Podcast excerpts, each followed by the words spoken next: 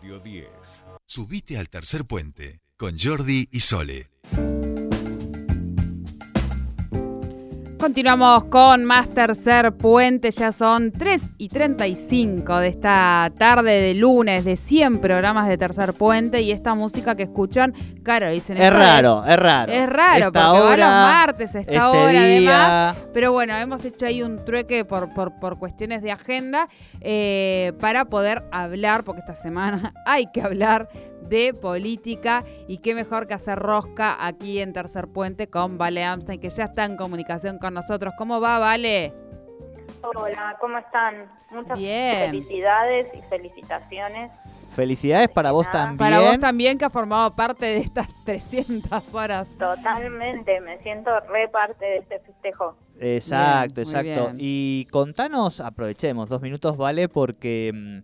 No te habíamos avisado, pero sos un poco la columnista representante de los 19 columnistas, así que te toca hablar un poco de todos. No te vamos a pedir que hables de tecnología, integrabilidad y, esas, y esos temas que, que nos propone Gustavo, pero sí que nos cuentes un poco tu, tu experiencia con la columna que además hasta en los últimos días, esto no sé si se lo conté a Sole, eh, va teniendo repercusiones eh, también eh, en otros colegas, otros medios que van preguntando, viste, quieren que al terreno de juego a jugar a Vale. Y este dato que tampoco lo sabe Vale es que las últimas semanas su columna, así dice Anchor, nuestra plataforma donde desplegamos nuestro podcast a todas las plataformas, la de Google, Spotify y demás, eh, viene siendo la columna con más reproducciones, la de Rosca Política. Ah, ¿eh? Ese, exactamente. En las últimas dos semanas estás en el top 50 eh, Bizarrap y vos, una semana cada uno.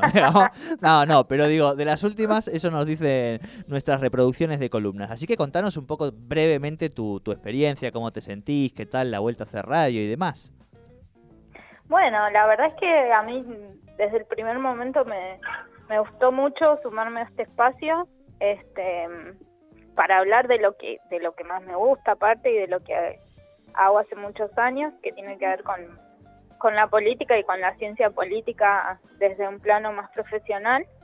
Este, y bueno, y de a poco también, ¿no? Se fueron ahí también sumando oyentes como sí. que ya son que ya son fijos, que me escriben, eh, colegas que quieren participar, que, que, quieren ser parte de este intercambio, así que la verdad que es todo, todo muy lindo y estoy muy contenta. Y que además me ha servido también para, eh, para crecer en el sentido de todas las semanas ponerme a leer, a sistematizar esas lecturas, así que muy bueno todo. Buenísimo. E incluso me imagino también que a, veces también hasta mirar las cosas con, con, otra mirada, ¿no? Digo, en esta, en, esta obligación o en este ejercicio de tener que revisar otras cosas, hablar con otros colegas, digo, siempre proponen otras miradas, ¿no? Sí, sí, totalmente. Ahí, este, siempre hay, hay intercambio con, con los colegas y todo, pero bueno, cuando uno encuentra un espacio donde se puede eso también compartir con, con, otra, con otro espacio, la verdad que es de, de mucho crecimiento y está muy bueno. Este, así que bueno, eso, espero que podamos seguir haciendo muchas más columnas, muchas más rosca y además que estamos en un año donde claramente hay hay este, rosca, hay rosca. Hay rosca, hay rosca y también creo que hay interés eh, por parte de, de, la sociedad de saber, bueno, de qué se trata esto, ¿no? De la política. Tal cual, tal cual, eh, porque sabemos que el, el, mirar para otro lado, desde luego, por más que le den ganas a veces a la ciudadanía, no es una respuesta que le traiga buenas cosas siempre a la ciudadanía. Este, a la política está bien que haya una participación permanente de la ciudadanía, así que bienvenido sea que este espacio sirva por lo menos para tratar de dejar alguna, alguna cosita, algún concepto y de paso también para dejar algunas informaciones que siempre tratamos de dejar, además de rodearlo de, profesionales que realmente siempre le aportan un, valor agregado y yo creo que por eso también eh, la gente se sigue sumando y esto que vos decís, ya hay como una microcomunidad eh, que hasta te demanda temas, me imagino. Sí, sí, sí, sin duda. Este, hay mm, ah, hubo un crecimiento muy grande de, de, todos los de, espacios que se dedican a, hablar de política y a hacer análisis y porque también está esa demanda por parte de la gente y bueno, me parece que también es importante transmitir que alguien que se dedica al análisis político o a la ciencia política tampoco tiene todas las respuestas, sino que eh, es importante los, todos los idas y vueltas que se puedan tener con, con todos los sectores sociales, ¿no? Tal cual, tal cual. Bueno, metamos las manos en la masa para hacer la rosca de esta semana, ¿vale? Eh, a última hora vamos a estar hablando con Celeste Fierro, referente del MST eh, a nivel nacional, porque la izquierda va unida, pero separada aparentemente eh, en Las Paso. El Frente de Todos todavía no tiene candidato candidata en la provincia de Buenos Aires. bueno, empezamos por donde tú quieras. Bueno, en principio podemos charlar de, las alianzas que se que se formalizaron en la provincia de Neuquén. No hubo grandes sorpresas, eh, solamente, bueno, eh, dentro de la, de la coalición Juntos por el Cambio, no se incorporó la coalición Civicari que este, iría por afuera con otro candidato, un candidato por fuera, digamos, de, de la política, como periodista Carlos de Guía. Eh, y por lo demás, digamos que viene todo sin, sin demasiada sorpresa. el FIT inscribió su alianza, pero eh, no, no se incorporó el MAS, así que tal vez el MAS compita por fuera del FIT en, en, las, en estas pasos y este y después el resto, bueno, y el Frente de Todos sumó al Frente Renovador, que es el espacio de masa, eh, formalmente dentro de, de su coalición electoral, eh, que el Frente Renovador tiene representación en la provincia de Neuquén, este, tiene un diputado provincial que es Carlos Sánchez, así que bueno, ahí digamos que se amplió, se amplió ese espacio. Eh, vale, eh, pensaba en el frente de todos, está hablando de la posibilidad, y al menos ese es el estilo que, han, que, ellos tienen, es que ellos van a ir directamente a las PASO eh, y con una unista unificada, independientemente de la cantidad, porque se han presentado una, una, buena cantidad de precandidatas, al menos eh, por, esa, por ese frente en el último tiempo. Sí, sí, ahí hay que, hay que aclarar, digamos, que lo que cerró la semana pasada fue la inscripción de alianzas, es decir, qué partidos, digamos, van a competir juntos, formando una alianza, un frente, con, bajo un mismo sello, en las pasos. Luego, eh, lo que falta determinar esta semana, que es el, el 24 es el plazo, digamos, de cierre, son qué candidatos y candidatas van a competir dentro de esas alianzas, ya sea eh, en una lista única, que igual tiene que presentarse en las pasos, o diferentes listas dentro del mismo, del mismo espacio político. Por ejemplo, como bien vos decías, Sole, dentro de, este, del Frente de Todos aún no están definidos los candidatos y las candidatas. Se viene hablando desde hace un tiempo que eh, quiere encabezar una mujer. Hay varias opciones dentro de las mujeres que podrían competir ahí, este, pero aún no se ha definido y, este, no ha trascendido si va a ser una única lista o van a competir entre sí diferentes listas para ver después cuál va a ser la, representación final en las elecciones de noviembre. Por otro, en, en, una situación parecida está el MPN, que todavía tampoco este, definió sus candidatos y candidatas, ni este, está claro si va a haber una lista única o van a ir a interna.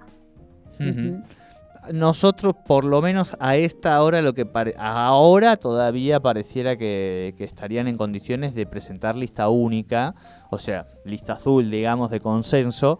Eh, pero bueno, hay que ver, hay que ver. Todavía faltan unos días. Lo que sí es cierto es que se vienen barajando cuatro o cinco nombres hace varias semanas y que todavía eh, no se presentan, ¿no? Exacto, todavía no, no está el nombre definido, hay nombres dando vueltas, pero eh, no, no, no está claro cómo va a ser la participación del MPN todavía en estas pasos.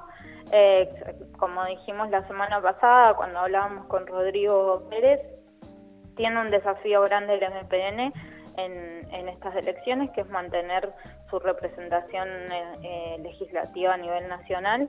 Así que bueno, ahí están, están, deben estar con bastante este, actividad en estos días para llegar al, al 24 a presentar candidatos y candidatas. este, y bueno, y por otro lado hay espacios que ya definieron sus candidatos como Libres del Sur. Sí, eh, estuvimos hablando con Jesús. Con Jesús Escobar. Eh, Sabemos que, perdón, vale, no, no, no sé si le preguntamos quién lo acompaña. No, no le preguntamos. Eh, ¿Usted tiene algo de información que nos pueda contar? Yo puedo tener algo de información sobre Libre del Sur. Este, ya es algo. Todavía no. Todavía está definida el resto de la lista, no, no, no. Ah, bien, bien, bien, bien. Bien, bien, perfecto. Lo que sí se sabe es que ya no irían en alianza porque el tiempo ahí sí que estaría clausurado. O sea, sería gente o independiente o integrantes del partido, digamos. Exacto. Eh, Libres va a competir solo. Eh, como dijimos, el Frente de Todos ya inscribió su alianza con en la cual incluye el frente y la participación de, de, Río Seco, por ejemplo, que es una posibilidad que vaya por fuera. Sí, ese es un buen, ese es un dato importante, sí. Exacto. Eh, dentro de Juntos por el Cambio, bueno, hay que ver, también ahí hay una, hay una, digamos, está claro que ya la coalición cívica va a ir por fuera, pero aún dentro de los partidos que componen Juntos por el Cambio, eh, tampoco está, está cerradas las candidaturas y tampoco está claro, digamos, si va a haber una lista única. Eh, hay varios nombres en danza, está este, Pablo Servi.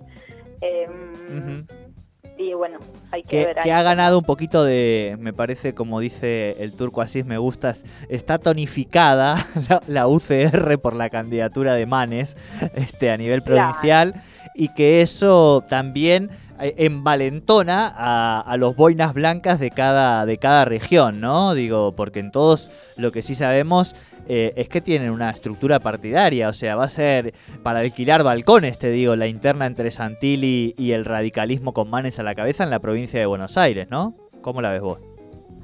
te escucho muy bajito, Jordi. a ver si ahí lo, lo mejoramos un poco. No, decía que eh, los radicales, si algo saben, son de internas y que deben estar también eh, a nivel nacional envalentonados en, cada región para, para, dar pelea con la tonificación de la candidatura de Manes, ¿no?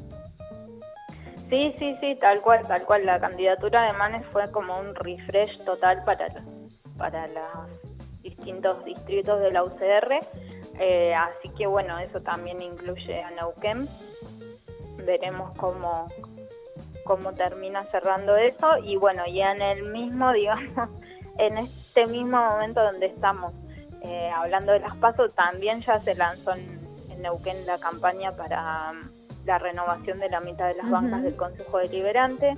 El intendente Mariano Bayo anunció que el 24 de octubre va a ser la fecha en la que se van a elegir nueve concejales y también se va a um, votar el referéndum para la enmienda de la Carta Orgánica Municipal sobre justamente la, este, la renovación del Consejo Deliberante, en la que se, propone que este, eliminar, digamos, estas elecciones de medio término. Así que, bueno, también va a ser un año muy movido electoralmente en la ciudad de Neuquén. Sí, sí, sí, así es, así es. Ya estamos viendo eh, las cartelerías, vamos a decir, y los anuncios en redes sociales. Este, de todo, de prácticamente casi todos los espacios, ¿no? Eh, vamos a ver qué, pasa, pero digo, ya uno con las cartelerías, con los sextuples y entrando a YouTube y viendo que le aparecen anuncios de Neuquén, se va dando cuenta de que estamos un poco entrando en campaña, ¿no vale? Sí. Ahí. Estamos con mala, mal sonido, me parece. ¿Nos escuchás ahí? Ahí te escucho mejor.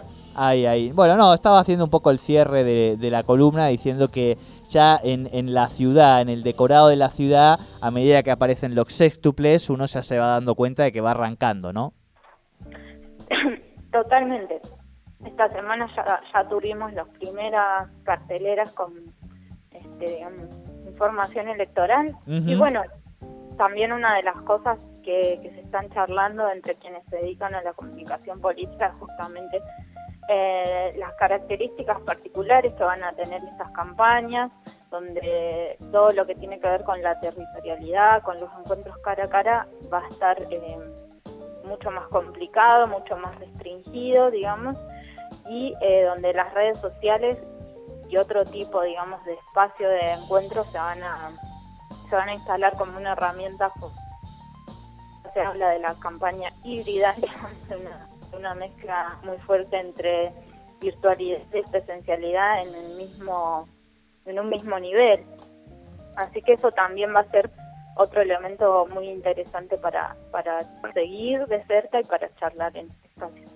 Tal cual, tal cual. Intervención callejera artística, este, efectista visualmente, grabación de eso, los más con más recursos estarán streamings, eh, con drones y demás, pero un poco esa va a ser la lógica. Vale, corazón, te agradecemos esta charla de lunes, eh, te agradecemos estos 100 programas y que seas parte de y te sientas parte de, esta, de este grupo llamado Tercer Puente. Abrazo grande. Un abrazo enorme para ustedes y por muchísimos programas más. Muchísimas gracias, Vale. Valeria Amstein con La Rosca Política aquí en Tercer Puente.